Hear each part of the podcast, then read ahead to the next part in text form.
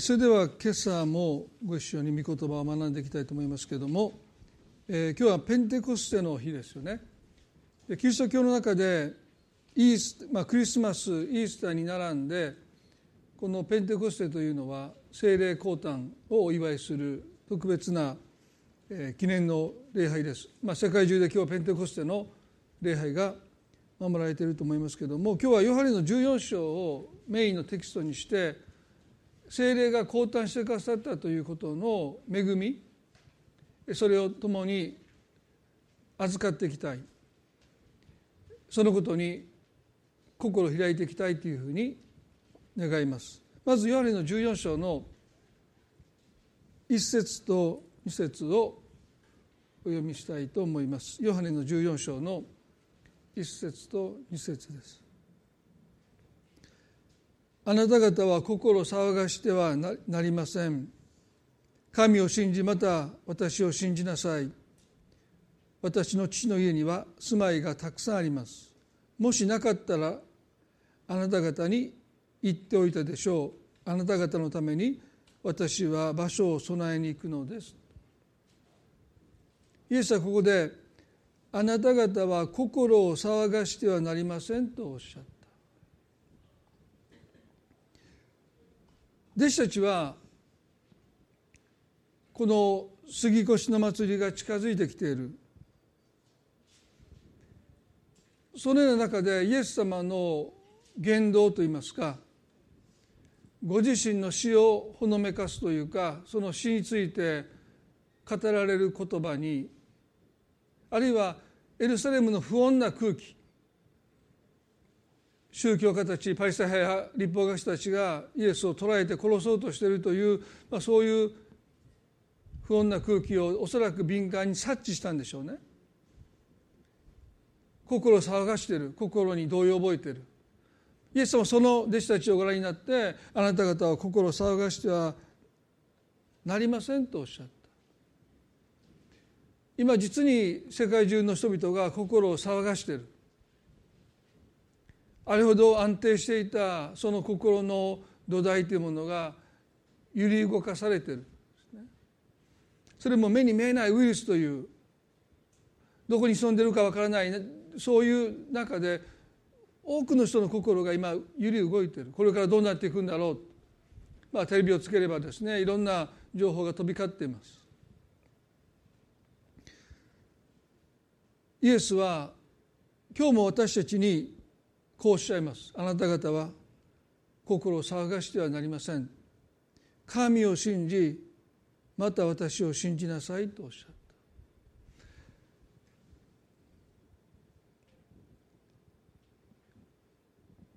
た。神を信じまた私を信じなさい。それは信仰の対象として神様をただ信じるっていうだけじゃなくて私たちが心を騒がせてるその最も深いところにある不安と恐れに対して神を信じてきなさいとおっしゃってる。でこの弟子たちが持っていた不安とか恐れは何でしょうか？あるいは今日多くの人が今抱えている不安とそれは何でしょうか？その正体は何でしょうか？一つはっきり言えることはそれは取り残されることへの不安と恐れです。弟子たちが心を騒がせたのはイエス様が自分たちを取り残して自分たちを見捨ててどこかに行かれるんじゃないかそのことで彼らは心を騒がしているこの取り残されることへの不安恐れというものはそもそも人が神に背を向けた時に入った恐れですよね。それは創造主なる神を信じないということはすなわち私たちの命というものが神の御手の中で計画を持って生かされているということをですね認めないということです。ですから、まあ、進化論的な人生観の中で私たちの存在はもう偶然の産物です。誰かが神様が意図を持って私たちに命を与えて生かしてくださっているということは到底そこにはありませんので私たちはあくまでも偶然の産物で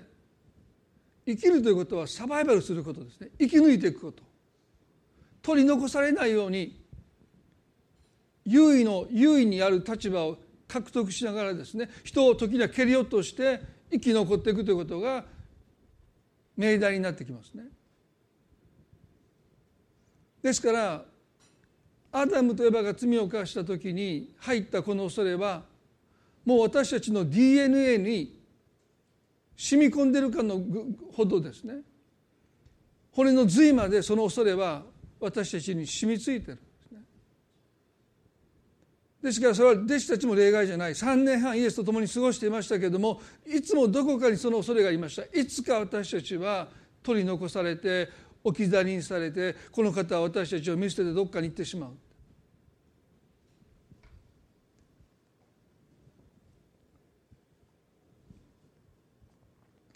取り残されることへの不安。これはもう少し具体的に言うと私たちが神に対して抱いていることの代償です。すなわち私たちが神をいつでも見捨てる準備ができている。いざとなればいつだって神様を切り捨てて神様を見捨てて自分を救おうとするそのような心にこの不安とそれが生まれるっていうことですね。もう少し言うならばマタイの7章2節でイエス様はこうおっしゃいました。マタイの7章2節で「あなた方が裁く通りにあなた方も裁かれあなた方が測る通りにあなた方も測られるからですとおっしゃったですからイエスは裁いてはいけません。あなた方も裁かれないためですとおっしゃった。これが聖書が教えるところの同じ計りの原則ですね。私たちは人を測る同じ計りで自分も測られる。だから裁いてはいけないあなたも同じように裁かれますよとイエスはおっしゃって政治の世界で今ブーメランという言葉がよく使われます。で皆さんもテレビニュースでもしかしたら耳にしておられるかも分かりませんが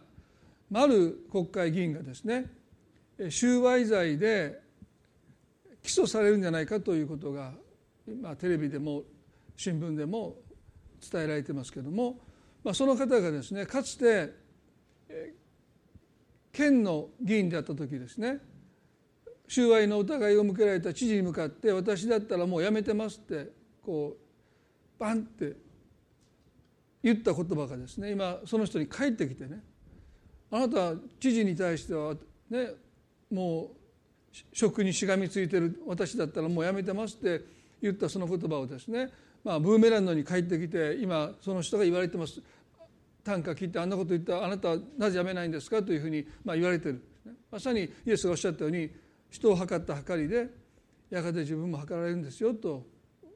おっしゃってる。まあずいぶん前に子供がですねこのおもちゃのバスみたいなやつにまたがって団地の階段からコンクリートですよね何を思ったかそのまま降りていったんですね。で当然転倒してどっか打って血が出てでその時僕彼女うちの妻を責めたんですね監督不行き届きだって、ね、目の前でそんなことなんでさせるんだって言って、まあ、結構厳しく言ったんですね。でそれから1週間ぐらいでしょうかね。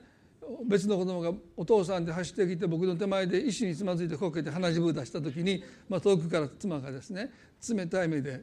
あの僕を見ていたのをですね今も思い出しますね、まあ、それもブーメランですね。人を測る計りでまあ、自分も図られる。神様に見捨てられるんではないか。という不安とそれは実は私たちが神を見捨てるいつだって見捨てる心備えができているというそこに不安とそれが生まれてくるんだということを私たちはまず知るべきですよね。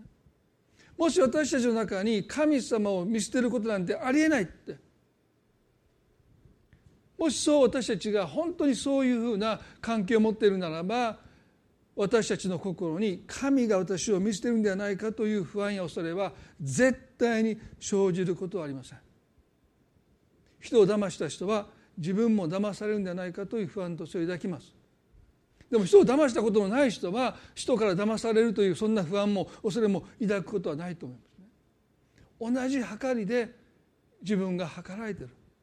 ですから弟子たちが心を騒がしたのは彼らの心の中に意識してるかどうか分かりません。悪意を持ってそういうふうに考えてないかもしれません。でもいつだって時が来たらどちらかを選べと言われたら間違いなく神を捨てる。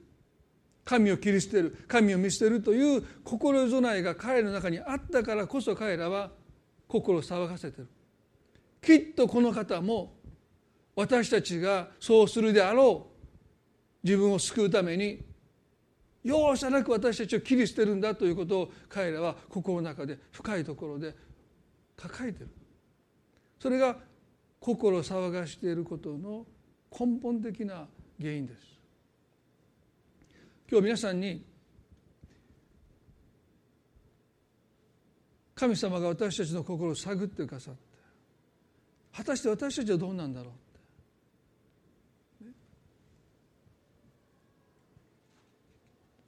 この問題をもう少し分かりやすい表現をしますとですね神様よりも自分を愛しているということなんです。えそんなの当たり前じゃないですかっていう顔した人が何かいたような気が一瞬したんですけどね。別に違和感ないっていう人結構いるんだクリスチャンでも。神様よりも自分を愛してるいやそうじゃないですかって。神様も愛してるけどでも神様よりもやっぱり自分を愛しているというクリスチャンはね少なくないと思います。そして違和感さえ覚えてない。いや神様嫌いなわけじゃないんですよ。神様も愛してるけども私はまあどっちかというと神様よりもやっぱり自分を愛してますという方はすごく多いと思いますね。でもこれほど矛盾はないんです。神様よりも自分を愛しているということは多くの人にとって違和感がないように聞こえるんだけどもクリスチャンにとってこんな矛盾はないんですね。神様よりも自分を愛してる。この矛盾が解消しないならば御子イエスを惜しまずに与えてくださった神が何をもって私たちを見捨てるのか。あの十字架のイエスの叫び「我が神我が神どうして私をお見捨てになったんですか?」というあの叫びの意味は何だったんだ。それは神が決してどんなことがあっても私たちを見捨てないためにキリストが磨いとなって見せられてくださったにもかかわらずなお私たちがもしかしたら神は私のことをお見捨てになるんではないかという不安とそれを抱くということほど神の目に矛盾したことはありません。でもそれをなぜ私たちが抱えてしまうかというと神様よりも自分を愛しているというこの矛盾を私たちは違和感なく抱えているからです。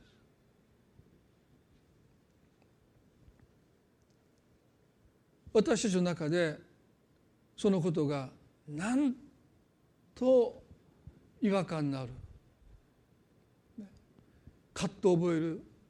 言葉に変わっていかなければもしかして私たちは最大の矛盾神が私たちをお見捨てになるというそのことになお不安とそれを抱えて生きていかなければならないそんなふうに思いますね。マタイの26章の55節から56節までに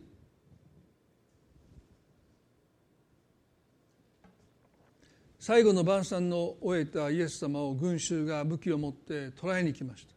イエスはこうおっしゃった。まるで強盗にでも向かうように剣や棒を持って私を捕まえに来たのですが私は毎日宮で座って教えていたのにあなた方は私を捕らえなかったのです。しかし全ては全てこうなったのは預言者たちの書が実現するためです。その時弟子たちは皆イエスを見捨てて逃げてしまった。皆さん想像してくださいね。突然の出来事です。最後の晩餐を終えてそして部屋から出た時に群衆に取り囲まれて彼らはですね手に武器を持って自分たちを囲んでる弟子たちはパニックになって狼狽してそして意思に反して不本意ながらこんなことしたくないんだけどという葛藤を抱えながら「イエス様すいませんごめんなさい」ってあなたを置いて私たちはこの場を去っていかなければなりませんという心引き裂かれるような思いを抱きながら逃げていったんでしょう決してそうじゃないですね。一目散にためらいもなく躊躇もなくイエスのことなんてこれっぽっちも考えずに我先にと弟子たちは他の弟子をもしかしたら押しのけてその場から逃げていった。弟子たちはイエスを愛していました。でも彼らはイエスよりも自分を愛していた。どちらを取りますかと言われた時に彼らはためらいもなく自分を選びます。ためらいもなくイエスを見捨てて逃げてきます。後ろを振り向いた弟子は一人もいなかったと思います。イエスの姿が見えなくなる。もう息が絶えるまで彼らはその場から逃げていった。なんと白状なのかと私は思いますけれども彼らもイエスを愛していた。なのにこうです。皆さん私たちだってそうですよね。イエスを愛してます。神様を愛してます。でも神様よりも自分を愛しているならばそのことが私たちの中で全く違和感がなくなってしまうならばどちらを選ぶと言われた時に私たちはためらいもなく自分を救います。そして神を切り捨て神を見捨てていく。その心備えがもう私たちの中にできてるんです。だから私も同じようにされるんではないか。だから神様もいざとなったら私のことを見捨てるんではないかという不安とそれがなお私たちの心につながれてる。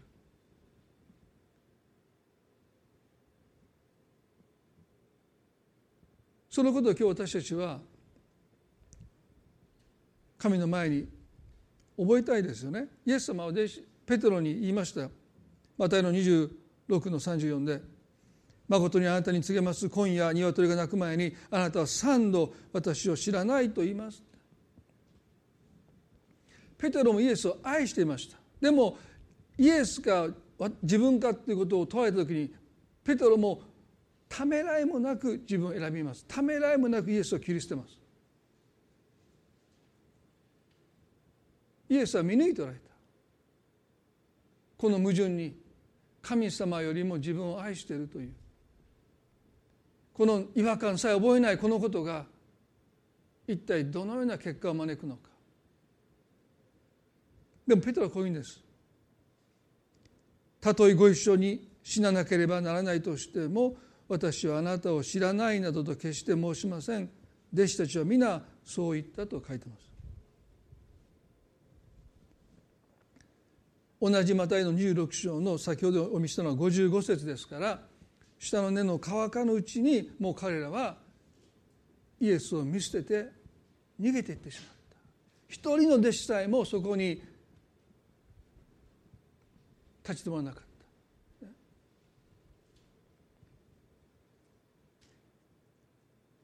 イエスはペトロに三度あなたは私を知らない。ペトロはこの言葉を聞いて非常に不本意に思ったと思いますよ。そんなはずあるわけないじゃないですか。ご一緒に死ななければならなければ私は喜んであなたとお供しますと彼は言い切ってる。彼はそう信じてる。そう思ってる。でもあの大聖師の庭で女中の人たちから「あなたも一緒にいましたね」と言われて「そんな人知らないそんな人知らない」と答ったとまた別の人からね「ああなたはガリラの鉛があるからやっぱりあなただ」と言われた時に彼は呪いをかけてまで「そんな人知らない」とイエスを否んだ。この時ペトロは葛藤したんでしょうか？心の中でイエス様に詫びながら「イエス様ごめんなさいこんな弱い私です」あなたのことを知らないって今言ってしまうことをどうか許してください苦しみながらもがきながら悔やみながら泣きながらそんな人知らないって言ったんでそうじゃないですね。心に痛みも感じない。呪いをかけて誓うというのはそうですよね。そこまで言われ言った人はそこまで求めてないんですよ。あなたも一緒にいましたよね。でも彼は呪いを自分にかけてまでしてもし私が嘘をついてるならば私は呪われてもいいとまで言い切ってそんな人を知らないと彼はもう徹底的にイエスを否んでる。神様よりも自分を愛する者の育成がそこにありますね。結局そこに行っちゃうんです。この神様よりもというこの部分がですね実は私たちをそこに必ず連れてきます。どちらを取るのかと言われたら当然神様を容赦なく私たちは切り捨てて自分を救おうとしますね。そんな人知らない。そうすると鶏が鳴いた。ルカはその時のことをこのように書いてますね。ルカの22の61で。主が振り向いてペトロを見つめられた。ペトロは今日鶏が鳴くまでにあなたは三度私を知らないと言うと言われた。主の言葉を思い出した。彼は外に出て激しく泣いた。まあこの涙の意味。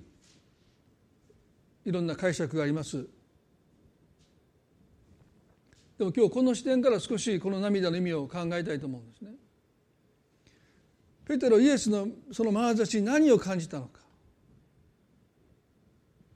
その眼差しを見て彼は何を覚えたのか。もちろん後悔の念もあるし在籍の念もあったでしょう。申し訳なさもあった。いろんな思いがあったでしょう。でも彼はこうもこうも思ったんじゃないかなって。私がこの方を見捨てたように私もこの方から見捨てられるという思い。ペテロ自身が神を見捨てていながら連れて行かれるイエスを見て私もこの方から見捨てられるという思いに彼は打ちのめされて激しく泣いてるんじゃないかな。そうも思えてしまいます。あなたが測る同じ測りであなたも測られます。イエス様がペテロを見捨てるはずがない。でもそう思えてしまう。その眼差しはもしかしたらいえペテロの弱さを深く憐れんでいる眼差しだったのかもしれません。でも彼にはそう見えない。それは彼がイエスと見た眼差しがそんな眼差しではなかった。そんな人知らないって言った時にそんな眼差しを彼は今捉えられて裁きを受け取るイエスに向けはしなかったですよね。ですから慈愛に満ちた彼の良さを憐れむイエスの眼差しを見ていながら彼はそう受け取れない。きっとこの方も私を見捨てるだろうと思って泣いてるのかもしれない。これ開かなくても結構ですけどもね。ある時イエスはこうおっしゃった。しかし人の前で私を知らないというようなものなら私も天におられる私の父の前でそんなものは知らないと言います。すごい厳しい言葉ですね。私これね子供の頃ですね。小学小学生までは僕は日曜学校に行ってるって結構言ってたんですね。野球の練習があっても「いや今から日曜学校あるからちょっと野球抜けて日曜学校行ってくるからな俺が帰ってくるまで何もするんな」って脅しながらですよね。お前ら待っとけよと。俺俺抜きにし終わってたしボコボコにするぞみたいなことを言いながらですねみんなに待たせといて日曜学校に行って隣人を愛しなさいとかね「アーメン」って言いながら。で帰ってきて「お前ら何やってんねん」みたいなですね、まあ、そういう小学校時代でしょ。で中学になったらも言わなくなりましたね。教会に行ってて。だからね茨城っていうのも、まあ、小学生中学生高校生すごい茨城ですけれども茨城にはね隠れキリシタンの里があるんですよ。ね、僕もずっと隠れクリスチャンでしたよ。ね、で隠れクリスチャンってね悪いわけでしょ？だって聞かれないんですからあなたクリスチャンですかって。まあ十字架のネックレスして十字架のワッペンつけて十字架のバンダナしてたらさもしかしたら「あなたクリスチャンですか?」って聞いてく人いるかも分かりませんけど、まあ、僕の人生の中で別に人からね唐突に「あなたクリスチャンですか?」って聞かれたことはないです皆さんもないと思いますね。私はクリスチャンっていう T シャツ着てたらそれは聞かれるかも分かりませんけどもだからね隠してるつもりがない聞いてこないか言わないだけだっていう思いで、まあ、私はもうねそのクリスチャンだっていうことをなかなかこう言わなかった。で一回言ったら「お前でもクリスチャンか」って言われてからますます言わなくなった。ね、お前でもクリスチャンかって言われてですね。ですからまあここで人の前で私を知らないというようなものなら私も天におられる私の父の前でそんなものは知らないと言いますってあこれは僕に当てはまらないなって思ったね。聞いてこないか言わないだけで。でペテロはそんな人知らないって3度最後は呪いをかけてまで知らないって言った同じ計りで彼も計られだろうと思いました。その後イエス様は十字架の上で殺されてそして3日目によみがえってどうなさったのか。ヨハネの20の19にこのように書いてます。もし皆さんとはどうしますか？あれだけ口先だけであなたと一緒なら死であろうと老であろうとって言ってた彼らがですね自分だけを残して逃げていった。ヨハネの20の19でその日すなわち週の初めの日の夕方のことであったと書いてます。すなわちイエス様が復活なさった夕方です。弟子たちがいたところではユダヤ人を恐れて戸が閉めてあったがイエスが来られ彼らの中に立って言われた。平安があなた方にあるよう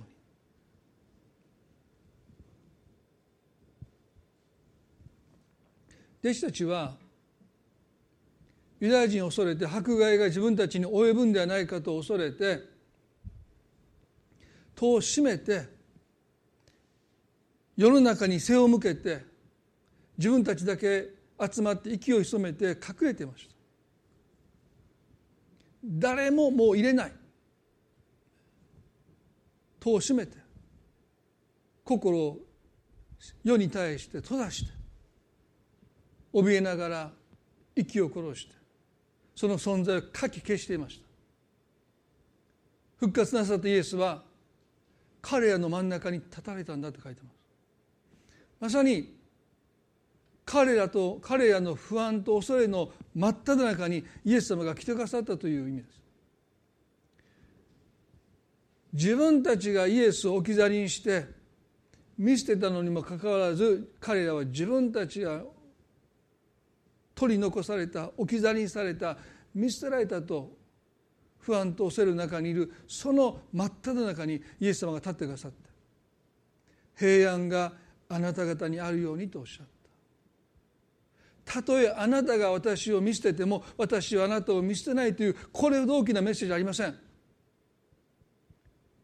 見捨てた彼のただ中に立ってくださってあなた方に平安があるように。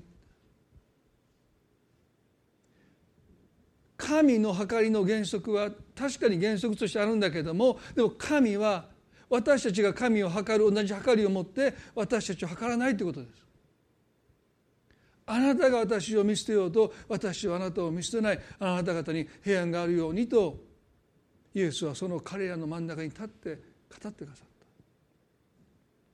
た。今日同じ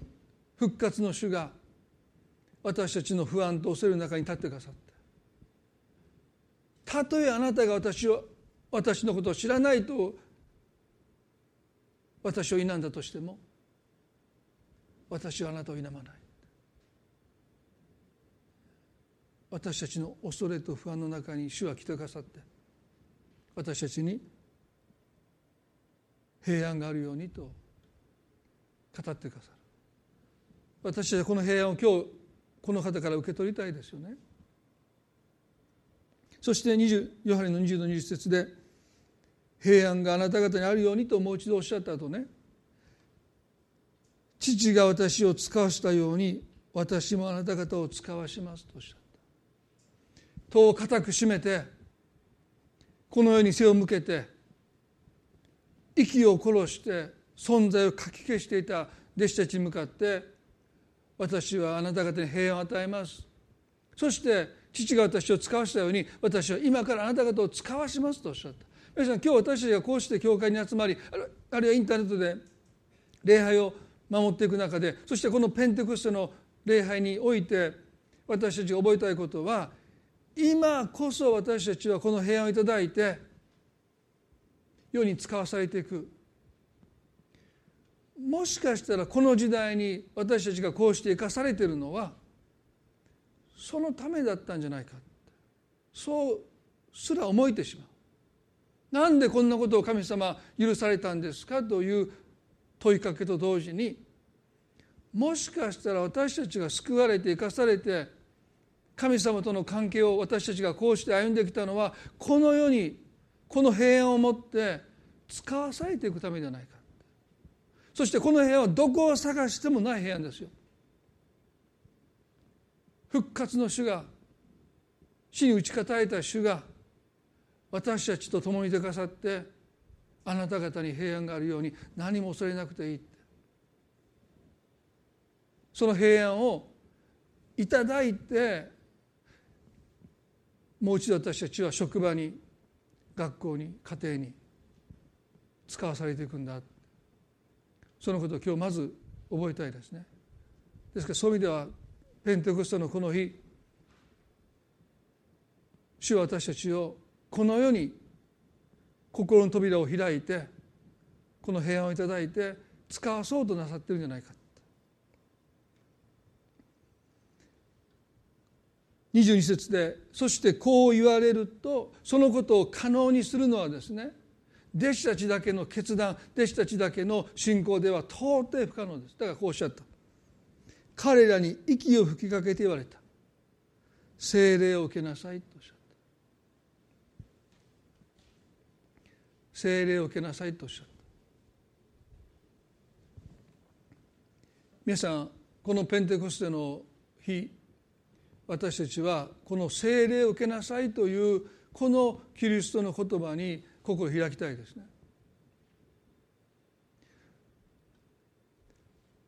この聖霊こそが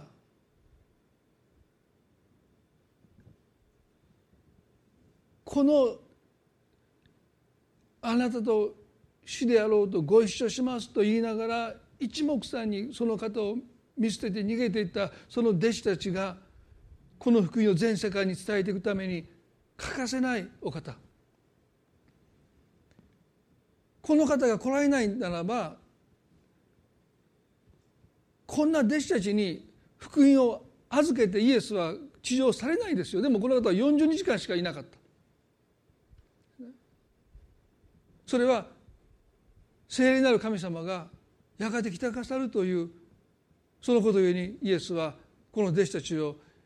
とともに40日間復活なさったと過ごされましたけれども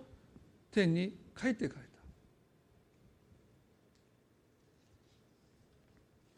皆さんペンテコステのこの礼拝においてこの精霊の恵みというものを私たちは今朝受け取りたい。精霊を受けようとおっしゃった。それは獲得するものではなくてもうすでに使わされた精霊を私たちいかに心を開いて心に迎え入れるのか歓迎するのかそのことにかかっていると思います。ヨハネの14章の16節にイエスはこのようにおっしゃった。ヨハネの14の16で「私は父にお願いします」イエス様がわざわざ祈ってくださった願ってくださった。そうすれば父はもう一人の助け主をあなた方にお与えになります。その助け主がいつまでもあなた方と共におられるためですと書いてます。先ほど弟子たちが心を騒がせた理由がですね取り残されることへの不安とそれでした。そして実際にイエス様は彼らから離れてきます。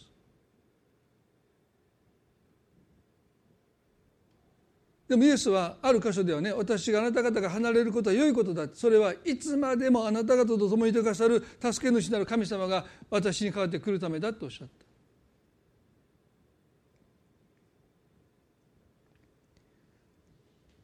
聖霊なる神様ここではね助け主という言葉が使われてますね。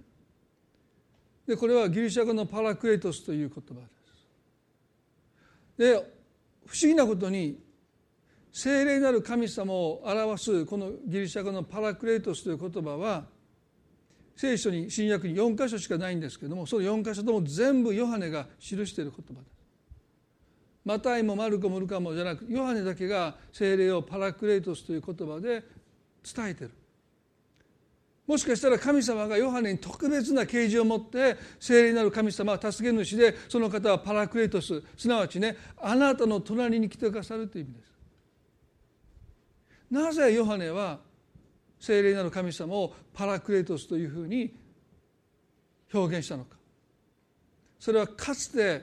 イエスがおられた時にイエスの隣にいたのはいつもヨハネでした。イエスがどこに行かれてもヨハネはいつもその横に座っていました。もうイエス様の横の席は暗黙の了解でねあいつの席だって弟子たちの中でねもうそこに勝手に座ってたらもうあいつ怒るって、ね、もうどけって。ねまあこの人もともとね雷の子でしょ。あのサマリアから、まあ、あいつら腹立つからイエス様も天からね炎を下して皆殺しにしてくださいって言ったヨハネですよね。だから時々切れたと思うんです。ちょきっと完全にまだ清められてないからね。もうペットとか座ってたらもうもうカチンって「俺の席やっちゅうねん」ね。もうもう勝手にイエス様の隣をだからもう絶えずイエスの方にちょっともたれかかってた。ね、ちょっと気持ち悪いなと思う時も一緒にありますけど そういう意味じゃないんですよ。もうもう本当にイエスの横は俺の席やみたいなですねもう時にねイエスの前に立つことで喜びを感じた弟子もいるんですね。ペトロはそうですよね。でもイエス様の背中を見て後をついていくことに喜びを覚えた弟子たちもいます。だから様々ですよね。でもヨハネという方はイエスの横にいること自分に向かって話してるわけじゃない誰かに向かって話してるそのイエス様の横にいて彼はね満たされたしその臨在というものに心満たされていったそういう人ですよね。でその人にパラクレイトスというあなたの隣に来てくださるそれが聖霊なる神様ですよそうイエスさんおっしゃった。ヨハネはねいつも彼の方からイエスの横に座ろうとしてそこに誰かが座ってるとちょっと避けてちょっと座らせてって言ってその横に、ね、自分が座ろうとしたその席をキープしようとしてましたけれども聖霊なる神様は今度はあなたの隣に召されてるという意味もあるんですよ。あなたがどこに行っても今度は聖霊なる神様があなたの隣にいつも来てくださいますよあなたの隣の席は聖霊なる神様の特等席ですよそしてあなたがどこに行ったって。神様の方から聖なる神様の方からあなたの隣に来てそしていつまでも一緒にいてくださいますよってイエスはおっしゃった。ヨハネにとってこれは慰めでしかなかった。皆さんね今日私たちは聖霊を受けようというこのイエスの言葉を本当に心開いてあなたの隣にいつも来てくださるいやあなたの隣にご自分の専用の席を設けておられてあなたがどこに行こうともその席は私の席だってそう主張される聖霊なる神様がおられてそしていつまでもあなたと共にいてくださるというこの恵みに私は預かりたいですねだから今日皆さんね映画館に行って横に席が空いててある人がね「そこ空いてますか?」って言ったら「言ってくださいよ空いてません」って。聖霊なる神様の席ですって言ったらもうちょっと笑われますからそれは心の中でね。あもうためらいもなくどうぞどうぞって。空いてませんって。言わないでくださいね。一瞬ためらって。あ聖霊なる神様の席だけど、まあ、そんなこと言っても通用しないから、まあ、あのどうぞって、ね、いや誰もいませんだって。あなたの隣に聖霊なる神様はご自分の席を設けていてくださってあなたがどこにいようといつでもいてくださるんだって。ヨハネの10の30開かなくてもいいですけどもヨハネの10の30でねイエスはね「父と私は一つです」とおっしゃった。これがキリストの確信です。この方の中になぜ不安と恐れがなかったのかそれはこの告白です。父と私は一つです。父が私を見捨てることは不可能ですと言ったんです。そして私も父を見捨てることは不可能ですってイエスもおっしゃった。だからの十字架の上で「我が神我が神どうして私を見捨てるなんですか?」と叫ばれたんだけどもでもその後我が霊をあなたに委ねます」と言ってイエスは息を引き取られた。それは一つである関係ですから父が御子を見捨てることも御子が父を見捨てることも不可能なんです。聖霊なる神様がなぜ助け主なのか何を助けてくださるのか。それは今やキリストを信じる私たちも神と一つにされてるんだと。父と私は一つですというこの告白を私たちに内なる証言として神と私は一つですというその告白その告白に生きるために聖霊なる神様は来てくださって私たちを助けてくださるので私たちがその方を心にお迎えするならば私たちの中にあったあの取り残されることへの不安とそれが消滅します。どうしてか。神様があなたを見捨てることは不可能だからです。神がご自分を見捨てることができないように神あなたをもはや見捨てることはできないんです。そうなさらないんじゃないんです。愛してるからなさらないってこともあります。でもねできないからなさらないんです。その確信それは聖なる神様があなたと共にいてくださる。その臨在をもってあなたの心に証しをしてくださる。それが聖霊なる神様の助けです。そして私たちは今こそこの不安と恐れに支配されているこの社会の中で聖霊を受けようと神様おっしゃって私たちは心を開いて。受けようとはねあなたの心に精霊をお迎えするスペースを設けなさいという意味です受けるか受けれないもうすでにもう精霊は使わされてるわけですから。それがペンテコストの恵みでしょ。もうすでにあの弟子たちが祈ってるその中に精霊が下ってくださった時からもう精霊は私共にいてくださるんだけどもあの弟子たちが戸を閉めて息を殺して誰も入れないようにしていたあの中にいる限りですね。もうすでに聖霊様来てくださってるかもしれない。でも彼らはそれを歓迎しようとしない。ただ私にできることは精霊を歓迎していつも私たちと共にいてくださる神様の臨在をもって私たちが生きていくために。聖霊様どうぞ私と共にいてください。私の隣はあなたの席です。あなたを歓迎します。神と私が一つだというこの確信に私たちが生きることができますようにそこに平安がありその平安こそが私たちがこのように使わされていく時に私たちが携えていなければならない平安です。今日あなたは神と一つとされているという確信証言を持って歩んでおられるでしょうかあるいは不安と恐れをまだ心に抱えておられるならばあなた方を心騒がせてはなりませんとおっしゃった神を信じまた私を信じなさい。あなたと私は一つです。聖霊なる神様が私たちの心の深いところでそのことを明かしてくださってそのことが私たちの平安となってこの今どうなっていくかわからない。弟子たちのことを考えてください。あの時弟子たちは福音を携え委ねられて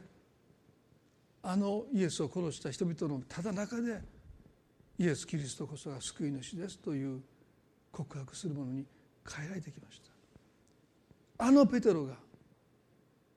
ユダヤ人たちにあなた方がキリストを十字架につけたんだと説教してそれを聞いたユダヤ人たちが3,000人救われたことが教会の出発です。何が変わったのか。それはペトロが聖霊を受けたからです。今日心を開いて聖霊なる神様を歓迎したいとそう思いますね。一言祈ります。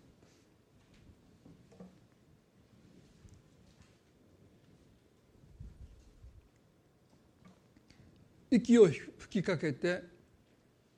聖霊を受けなさいと主は言われました。まさにイエス様が息をふっと吹きかけた時に弟子たちはその風を感じます。彼らは別に何か努力して何かを証明して聖霊を受けるわけじゃない。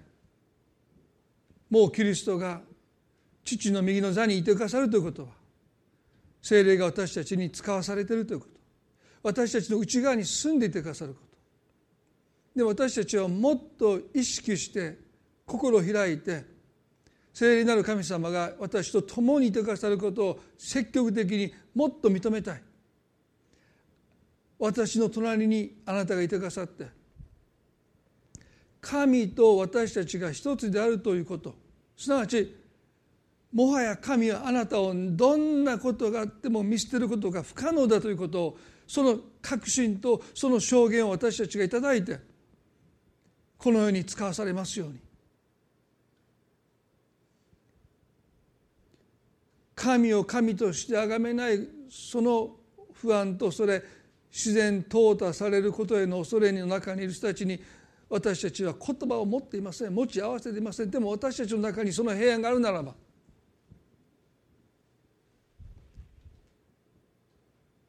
私たちはキリストを明かしすることができると信じます。どうか今お一人一人をその平安で満たしこのように使わせてくださるように心から祈ります。今インターネットを聞いてる一人一人の上に神様あなたが平安を持ってその心を満たしてくださってあなたと私は一つではないか主よその平安を持ってこのように使わせてくださるようにこのペンテコステの礼拝の中で私たちはそのことを今日特に覚えたいと思います。誰がキリストの愛からあなたを引き離すことができるでしょうか。父と私は一つです。私と神様も一つです。神様感謝します。このこの関係の中に生かされている私たち。今日のこのペンテコストの礼拝はありがとうございます。まだまだコロナの問題は収束に至っていませんが一人一人をどうぞ守っていてくださってそしてただ守ってくださるだけじゃないこのように使わせてくださること心から祈ります。愛する私たちの主イエスキリストの皆によってこの祈りを見舞いにお捧げいたします。アーメン。それでは最後に神様に向かって心から賛美を心の中でね神様に賛美を捧げていきたいと思います。感謝します。十字架の代価我が罪と恥